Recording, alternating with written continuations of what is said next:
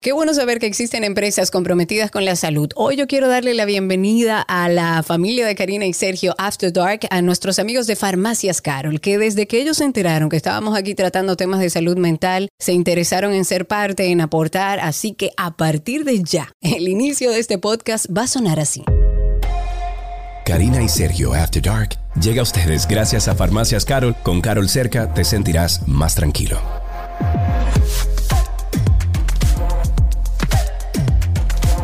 Karina y Sergio, After Dark. Hola, soy Daniel y tengo tres personalidades. Una de ellas es Daniel normal, el que les está hablando ahora mismo. Otra es Daniel deprimido. Y la tercera es Daniel el maníaco. Las tres combinadas me convierten en un paciente con trastorno bipolar 1, también conocido como trastorno maníaco depresivo. Cuando las personas oyen esas palabras, trastorno maníaco depresivo, se imaginan de inmediato a un psicópata de una película de terror caminando con un machete y asesinando a cualquier persona que ve. Es gracioso, no podrían estar más alejadas de la realidad. La única persona que alguien con este trastorno puede lastimar es a sí mismo debido a los episodios de depresión que se extienden durante periodos muy largos de tu vida y te quitan toda la esperanza. Me sentía como si alguien hubiera apagado todos los colores del mundo y viviera en blanco y negro. Nada me traía alegría, nada me daba placer ni me motivaba. En un punto no solo tenía problemas para ir a la escuela, sino que también los tenía para salir de la cama. ¿Con qué objeto? No encontraba esperanza ni futuro. Cuando estoy bien esas ideas me parecen ridículas, pero cuando estás deprimido te convences de que la vida es un agujero que te arrastra directamente al infierno. Cada persona vive su manía de una manera diferente. Algunos gastan dinero sin restricciones, otros van a fiestas todo el día. Ni siquiera te das cuenta de que las cosas cambian. Recibes una dosis de energía incontrolable y quieres descargarla de alguna manera. Sientes que eres un superhumano capaz de lo que sea. Trepar a un árbol de 20 metros, en camino. Decirle a tu director o a tu jefe todo lo que piensas de él. Claro, soy un héroe. Ganar un millón de dólares en el casino, me siento con suerte.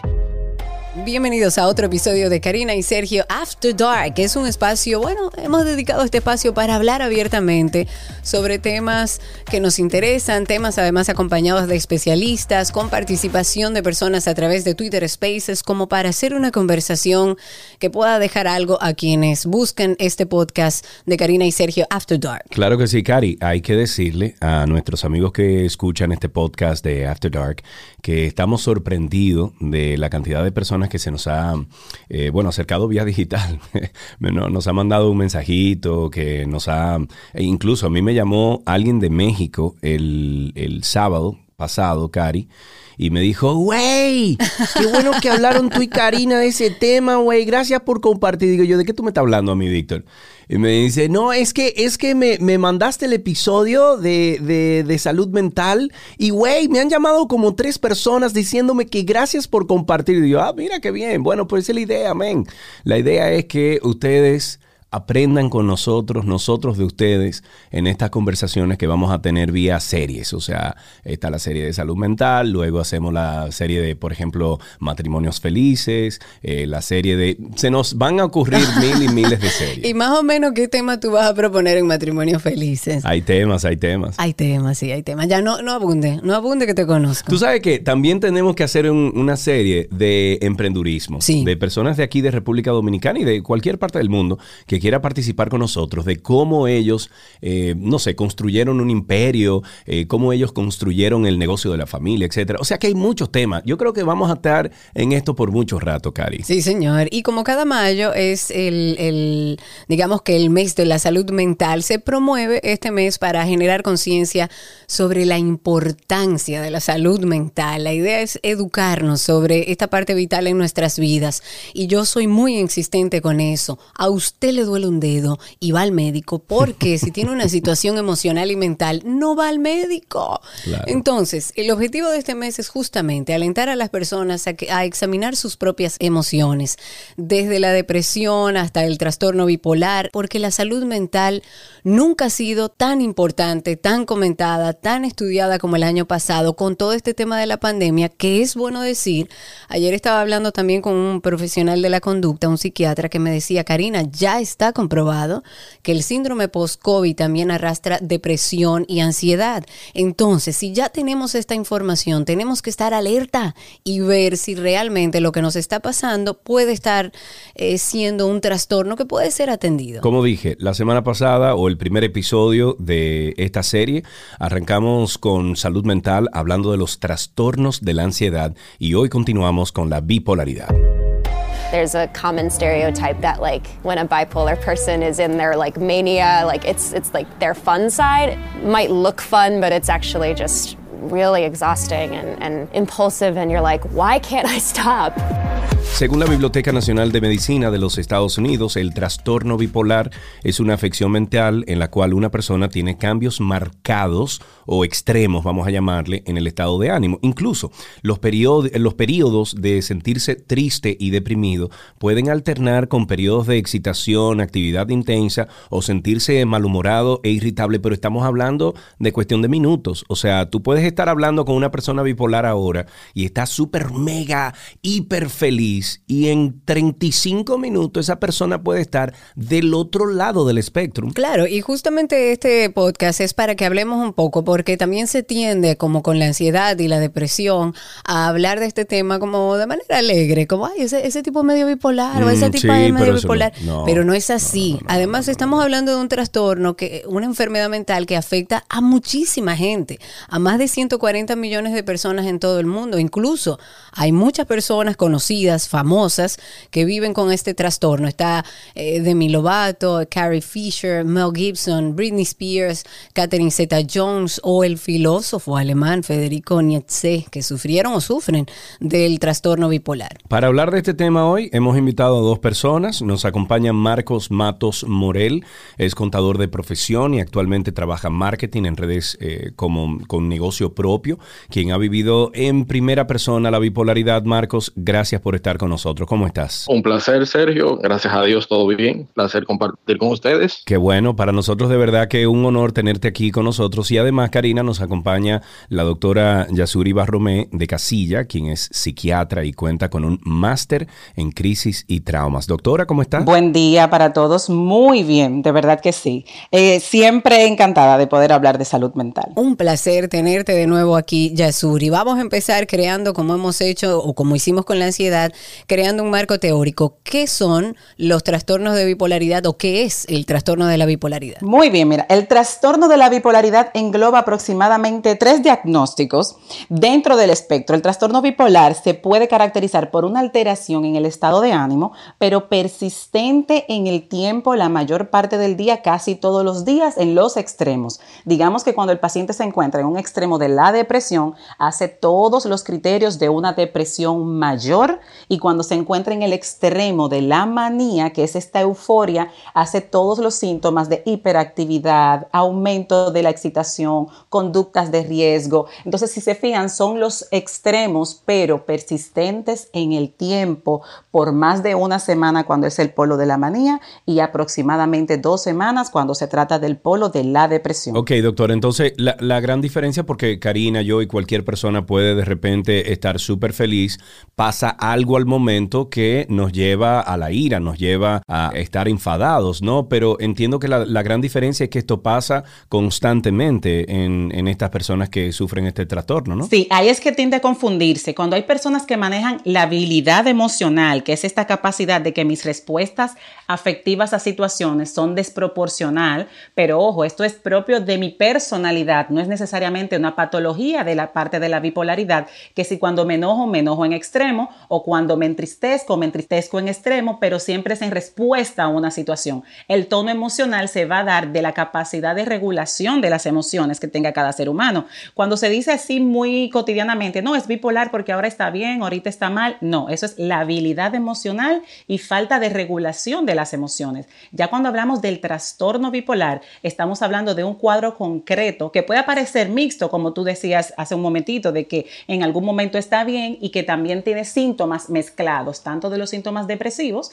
como de los síntomas de la manía o de la hipomanía, y ahí está el trastorno bipolar tipo 1, el trastorno bipolar tipo 2. Ok, pero vamos, vamos a platanarlo esto, vamos a ponerlo como fácil de identificar, doctora. Eh, usted menciona síntomas, sabemos ya que a lo mejor eh, el humor puede variar de un momento a otro, pero hay algunas otras cosas que podríamos nosotros eh, comenzar a ver en las personas que nos rodean, a ver si tienen los síntomas de bipolaridad, aparte del mal humor. Yo creo que el mal humor sería uno de los principales, ¿verdad? Sí, es uno de ellos. Importante es que haya una marcada línea entre su conducta habitual diaria y su comportamiento en el presente. ¿Qué va a aparecer? Irritabilidad, puede aparecer mal humor, pero también puede aparecer euforia, Puede aparecer eh, risa inmotivada, exceso de respuestas de gratificación, buscar el placer en muchas conductas, hablar mucho al mismo tiempo y que no se le interrumpa, hiperestima, que es esta creencia de sentirse superior a los demás.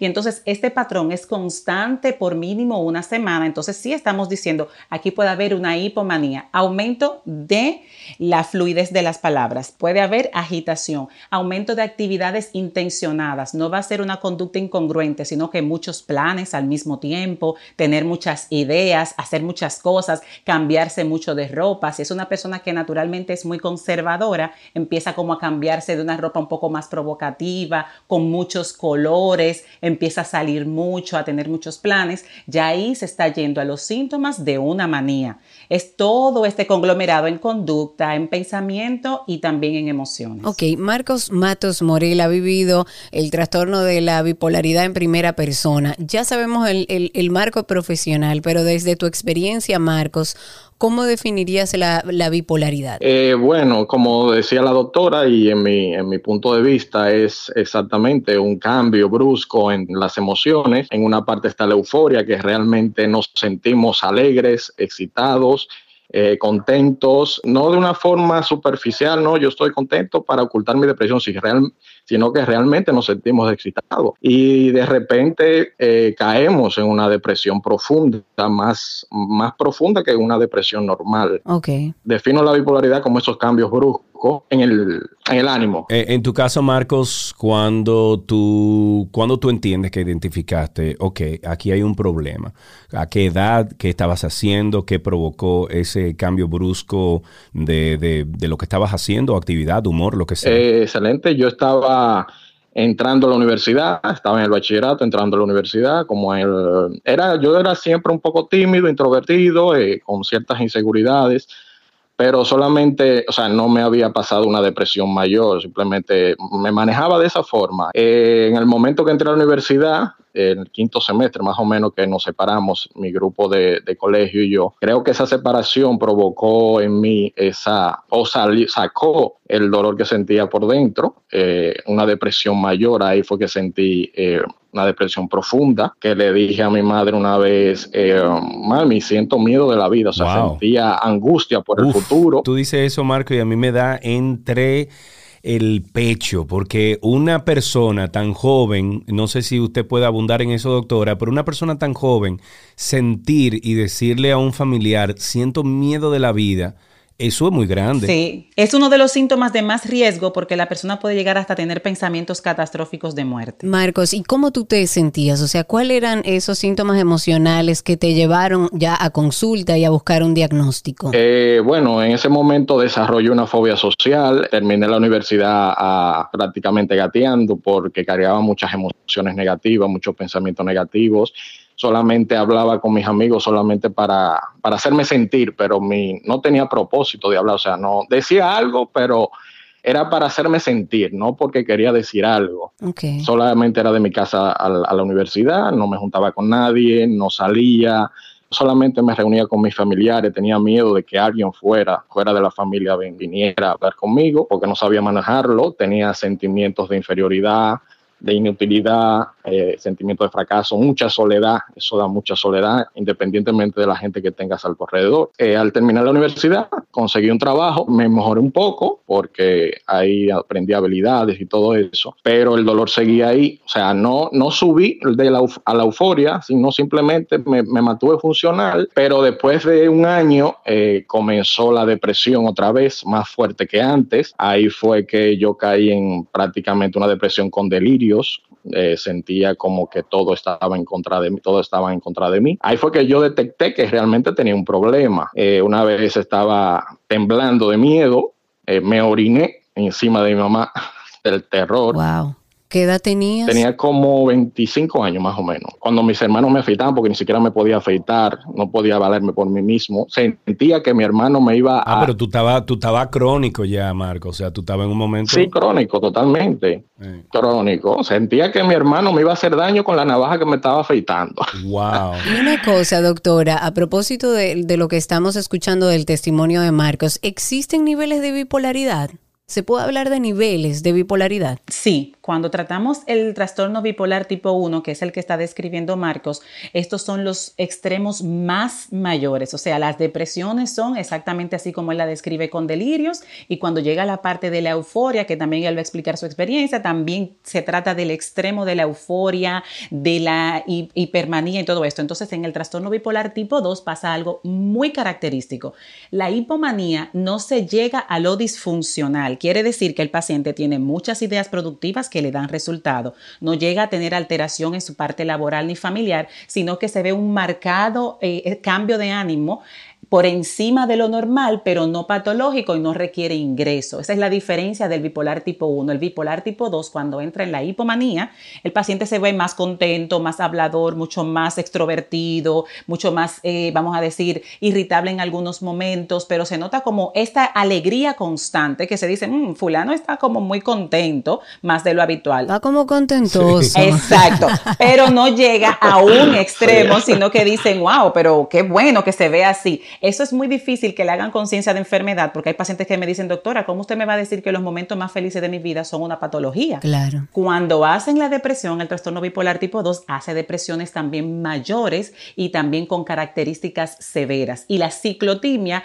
es el de menor intensidad, que cae dentro de síntomas de la hipomanía, o sea, aumento de actividad intencionada, aumento de ideas, hablar mucho, y la depresión van a ser síntomas leves, sensación de vacío, sentimiento de desesperanza ocasional, bajo de ánimo, baja productividad en la parte laboral y entonces en la ciclotimia son fluctuantes en el tiempo y pueden durar hasta más de dos años con estos síntomas, pasando de un extremo a otro. El extremo que Marcos menciona, que estaba funcional, se le llama eutimia, que es ahí lo que se busca cuando se trata, que es la ausencia de los síntomas de ambos extremos, sino que el paciente puede llegar a su nivel de funcionar exactamente como cualquier otro ser humano, sin ningún síntoma, que es el gol estándar en el manejo desde la parte farmacológica. Ok, em, eh, Marcos, cuéntanos la primera vez em, que ya acudiste a terapia, o sea, eh, ya tú dijiste, ok, tus padres, tu mamá, o sea, tu, gente que te rodeaba, dije, ok, señores, vamos, vamos a atender esto, que se nos va Marcos. ¿Cuándo tomaron esa decisión? Y cuéntanos eh, qué sentiste después de tu primera terapia. por cierto, tengo entendido que la doctora es tu, tu doctora, ¿verdad? Mi doctora, sí. Perfecto, o sea, que estamos en familia, estamos en familia. Exacto. Tuve una doctora anterior, o sea, ya en ese momento de, los delirios ya tuvieron que tomar cartas en el asunto, buscaron una doctora pero la doctora no supo atenderme en ese sentido. Me, me diagnosticó la bipolaridad, sí, pero no, no me, me dio un buen tratamiento médico, ni tampoco una terapia hablada cognitiva como me hacía, como me da Yasuri. Pero ¿cuál fue ese momento, Marcos? O sea, ¿cuándo dijeron ustedes, eh, eh, eh, mi hermanito, usted tiene que ir a terapia? ¿Qué pasó ese momento? En ese momento de delirios me internaron en un sanatorio, una, una casa, un hogar donde están personas con discapacidades, discapacidades mentales, depresión y todo eso.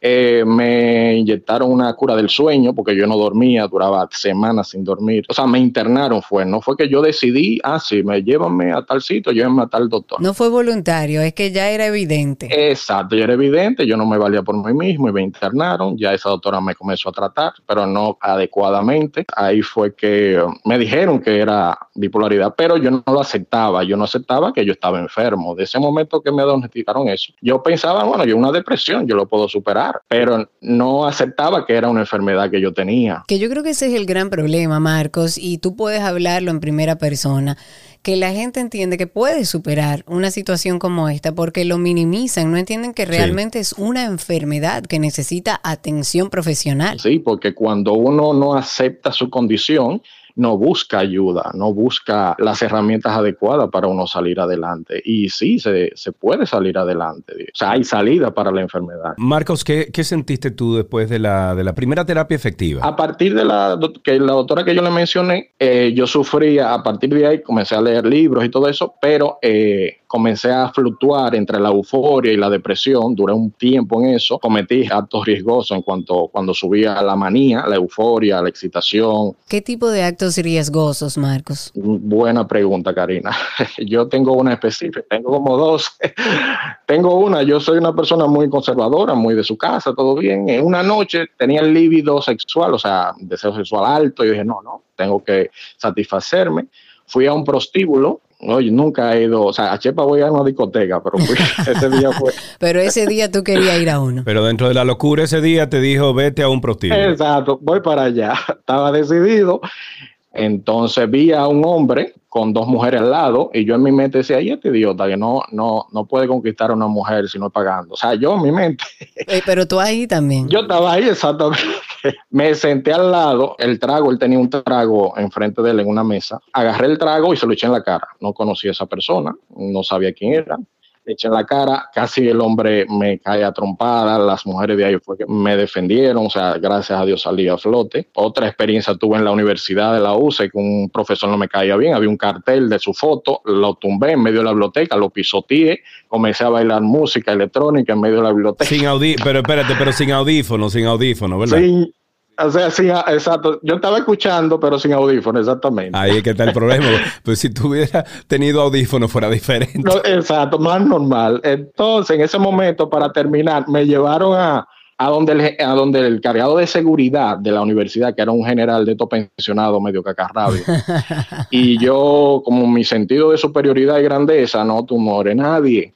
Yo soy hijo de un coronel, que sé yo qué y le tiré un golpe, suerte que no le di, le tiré un golpe y tumbé la computadora, me agarraron, me dieron un golpe en la nuca, o sea, fue ya tú sabes, fue una cosa terrible. Pregúntale a la doctora, químicamente, ¿qué es lo que se activa en el cerebro que ocasiona estas manías y estos extremos de comportamiento? Excelente pregunta, porque las personas solemos siempre confundir la felicidad con el placer. La manía lo que hace es buscar la gratificación en euforia y la euforia lo que lo mueve es la dopamina. La dopamina es ese neurotransmisor o esa parte química que nos lleva a motivarnos, a aprender, a recibir gratificación cuando logramos metas, pero vamos a decir que eso es en niveles normales. Se activa durante el sueño, durante la comida, al momento del sexo, al aprender algo, pero la manía, esa dopamina sube por encima de lo habitual y el paciente tiene aumento de energía, sentimiento de grandeza, no tiene necesidad de dormir o aunque duerma un poquito ya siente que descansó lo suficiente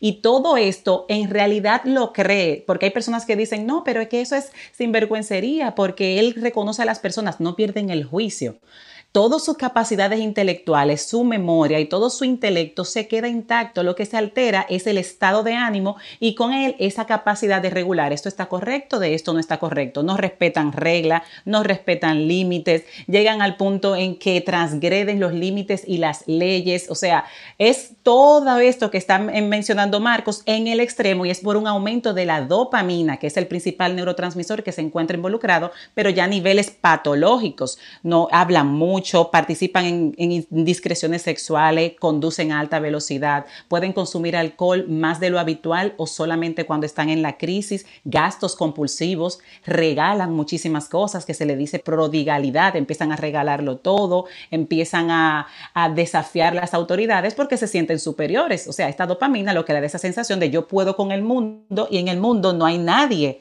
más importante que yo. Y en base a esta creencia principal, pues se detonan todos estos síntomas. Me imagino que lo que hacen los productos y medicamentos que se sugieren eh, para tratar la bipolaridad, lo que hacen es regular esa dopamina o esa química cerebral que se altera. Exactamente, eso es muy bueno saberlo porque se entiende que los fármacos de psiquiatría te van a dar algo que tú no tienes. No, los fármacos en psiquiatría te llevan a tu nivel óptimo y regulan el adecuado funcionamiento de esa parte bioquímica que ya está en el cerebro. Entonces, con estabilizadores del estado de ánimo y en su defecto con antipsicóticos, que es lo que se utiliza cuando llegan a la parte del delirio, como menciona Marcos, pues entonces se busca regular a estados normativos y propios del ambiente y no respuestas exageradas como lo hace la bipolaridad. ¿La bipolaridad puede ser heredada, doctora? Sí, uno de los principales factores es genético y se dice que el 35% de los familiares de primer orden puede padecerla.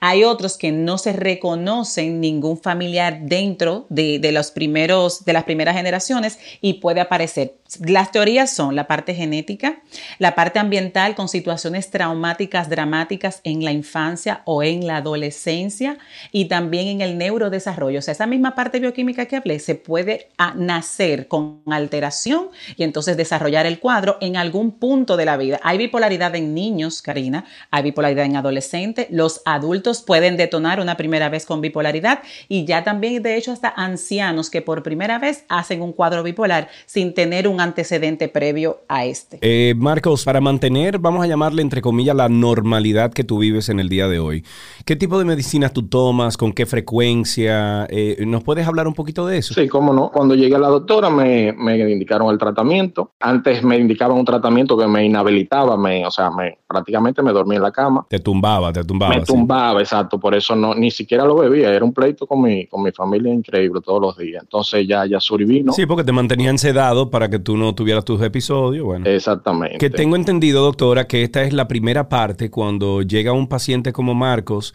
a, a una consulta. La primera parte es sedarlo para averiguar qué es lo que está pasando, ¿correcto? Exacto, pero ese es el momento de crisis y ahí es que también se confunde mucho porque hay teorías que explican que mientras se mantenga sedado mejor, pero no, porque el momento de la crisis en 72 horas pasa, ya luego se necesita el ser humano que funcione y entonces el tratamiento de momento de crisis sí, es sedación, ya luego es un tratamiento que te permita reintegrarte a la sociedad porque puede hacerlo. Claro, entonces hoy en día Marcos, ¿qué tipo de medicinas tú tomas? Litio, me imagino que te dan. No, tomaba litio antes, ahora tomo olanzapina, tomo divalprex y ketiapina. Ok, ojo, que cualquier persona que esté escuchando esto, no vaya usted a comenzarse a medicar, por favor. O sea, estamos mencionando esta medicina o, estos tratamientos que tiene Marcos para saber un poquito mejor su cuadro. Ahí tenemos una persona en... Sí, señor, Cecilia, nuestra querida Cecilia Anderson. Habilita tu micrófono y cuéntanos, Cecilia, ¿cuál es tu comentario? Gracias, saludos a todos. Eh, no es un comentario, es más bien una pregunta a la doctora. Cuando uno ve esos síntomas que han descrito ustedes en personas ya adultas, con, digamos, casi mayores, porque hay un intervalo, ¿no? Eh, ¿Hay alguna forma de uno ayudarlos? Porque ellos por lo general se resisten a recibir atención eh, médica. Bueno, justamente Marcos decía eso, que él hacía resistencia. ¿Cómo puede ser, doctora, la intervención con alguien cercano a nosotros que entendemos nosotros necesita tratamiento o tiene síntomas de bipolaridad? Sí, el papel de la familia es muy importante porque estos pacientes no tienden a hacerse conscientes de que les pasa algo, porque lo único que cambia es su humor. Lo primero es que se acerquen desde la parte de la empatía, no diciendo, tú tienes un problema y necesitas ayuda, no, me preocupas. Y uno de los discursos que más puede generar esa capacidad de que la persona baje esa defensa es, mira, desde hace un tiempo te noto de esta forma y a la persona que conozco es así, así. Hablarle de sus cualidades previas y decirle te puedo acompañar, en qué entiendes que necesitas mi ayuda y lo hacen desde un acompañamiento como que se le sienten al lado y le hablen, porque naturalmente en la necesidad de ayudar dicen, no, porque tú tienes un problema y tú no lo quieres ver. Al ser humano no le gusta que lo confronten. Lo que va a hacer es levantar la defensa y no recibir la ayuda, pero si se acercan con empatía de que estoy preocupado por ti, me gustaría que busquemos ayuda juntos, yo te puedo ayudar, puedo acompañarte, entonces esa persona sí lo puede puntual que le digan, mira, desde hace un tiempo a la persona que yo conozco es esta, esta, esta y esta, y de un tiempo para acá estoy notando esto, esto y esto, y que le hagan la salvedad, porque en verdad entran en la patología y no se hacen consciente, pero como le dije, la memoria está intacta, es capaz de hacer conciencia, es verdad, algo me pasa, y buscar ayuda, pero siempre desde la empatía y que sepan los familiares que estos cambios no lo hacen porque quieren, que en realidad son síntomas, no es que ellos deciden sentirse así, porque cuando se encuentran en la depresión dicen mucho, no, que tienes que poner de tu parte y levantarse de ahí, no pueden. Es una patología. Párate, muchacho. Exactamente. Y la base principal es que adquieran conciencia en el sentido de a mí me pasa algo y la responsabilidad principal es mía porque yo, se puede dar fármaco, pero si no se entra a un punto de conciencia cuáles son mis estresores, qué es lo que me detona, no se va a poder tener un trabajo completo. Marcos, ¿cómo vive una persona con trastorno de bipolaridad ya medicado, atendido? ¿Cuál es tu experiencia una vez asumiste ya la responsabilidad de tu salud mental? Ya con Yasuri me traté a una terapia hablada, ella me hablaba, me comprendía, o sea, ya yo entendí que ella sabía cuál era el problema Ahí bajé mis defensas, eh, me mediqué. Esos medicamentos no sentía que no, no me inhabilitaban el día completo, o sea, sentía que, o siento todavía, que no me quitan mis capacidades mentales. Entonces acepté la, la terapia, me sentí comprendido por, por mi terapeuta, que es Yasuri, y la familia ayuda mucho. O sea,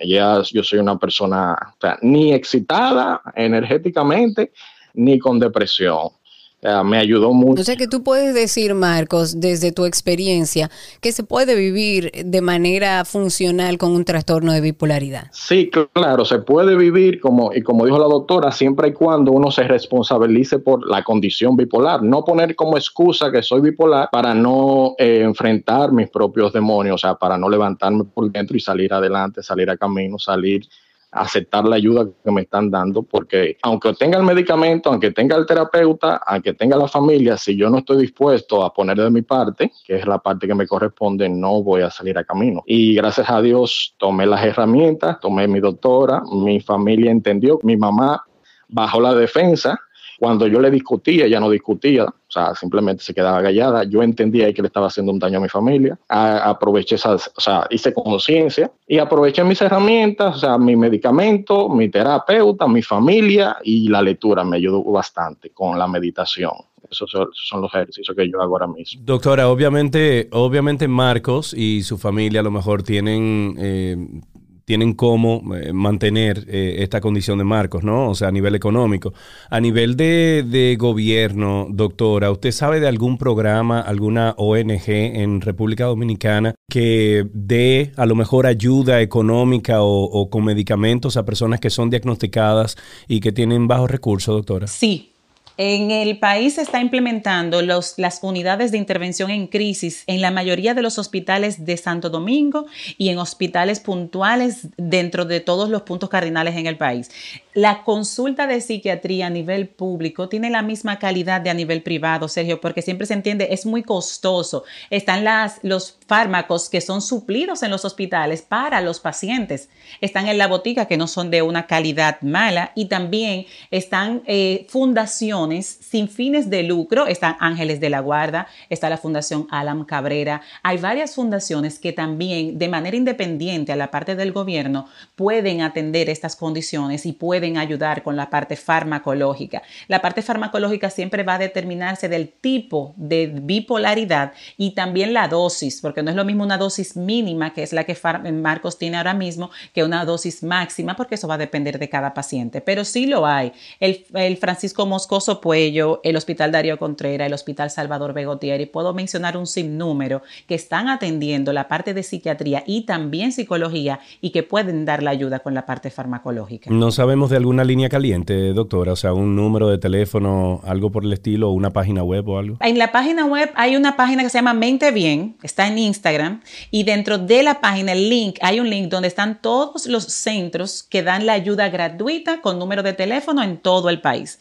La página se llama Bien, que es exclusiva de salud mental aquí en la, República Dominicana. Conozco la directora de esa página, que es una psicóloga muy experimentada en la parte social de lo que es la salud mental. Y en el link que tiene esa página pueden encontrar ahí todos los servicios de manera gratuita y también los centros privados. Igual vamos a prometerle a nuestra audiencia aquí en el podcast que en nuestro usuario en Instagram, Karina y Sergio After Dark, vamos a poner ahí toda la información de los lugares donde puede ir a recibir atención psiquiátrica o psicológica de manera gratuita, donde puedan conseguir sus medicamentos, pero además también información valiosa alrededor de la, del trastorno de la bipolaridad. Karina y Sergio After Dark en redes sociales, así nos consiguen en, en Instagram y la promesa de la doctora de que nos mande toda esa información para compartirla, porque es información valiosa, que sé que mucha gente necesita. Pero para finalizar, doctora, ¿qué pudiéramos dejarle a una persona que a lo mejor está escuchando este podcast y dice, pero espérate, porque hay algo que no está bien y todo lo que estoy oyendo me identifica?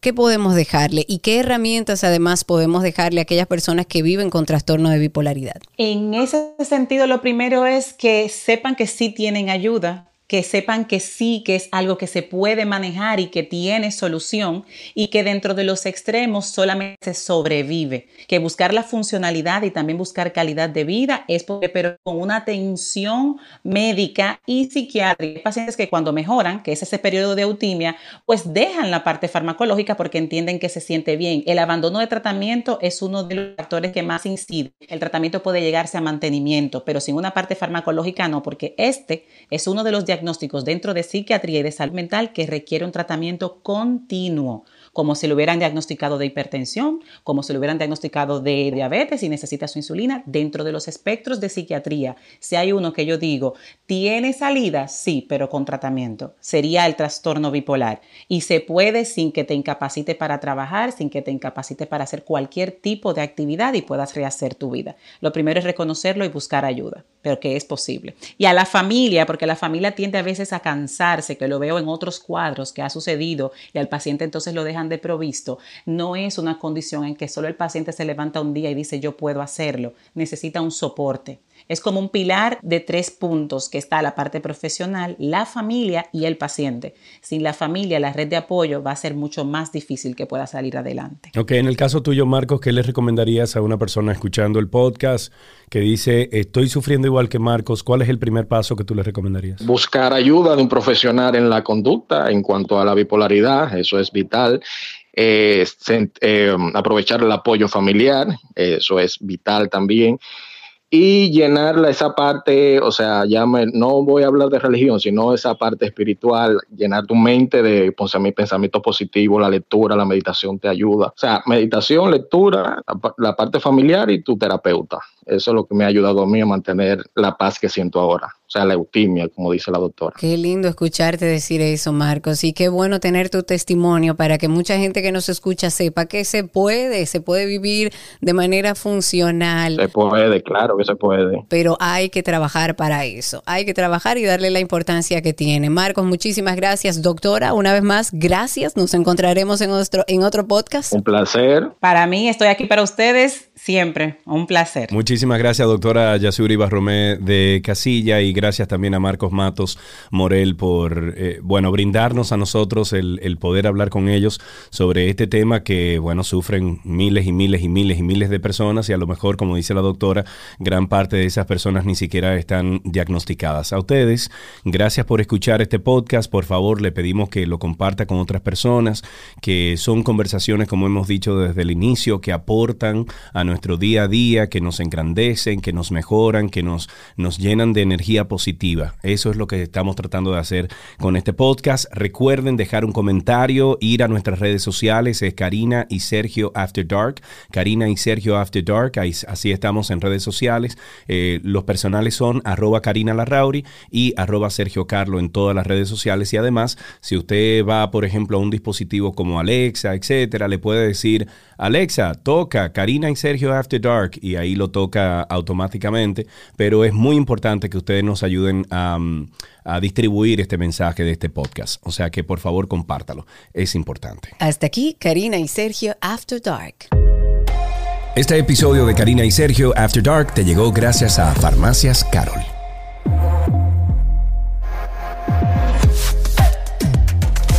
Karina y Sergio After Dark.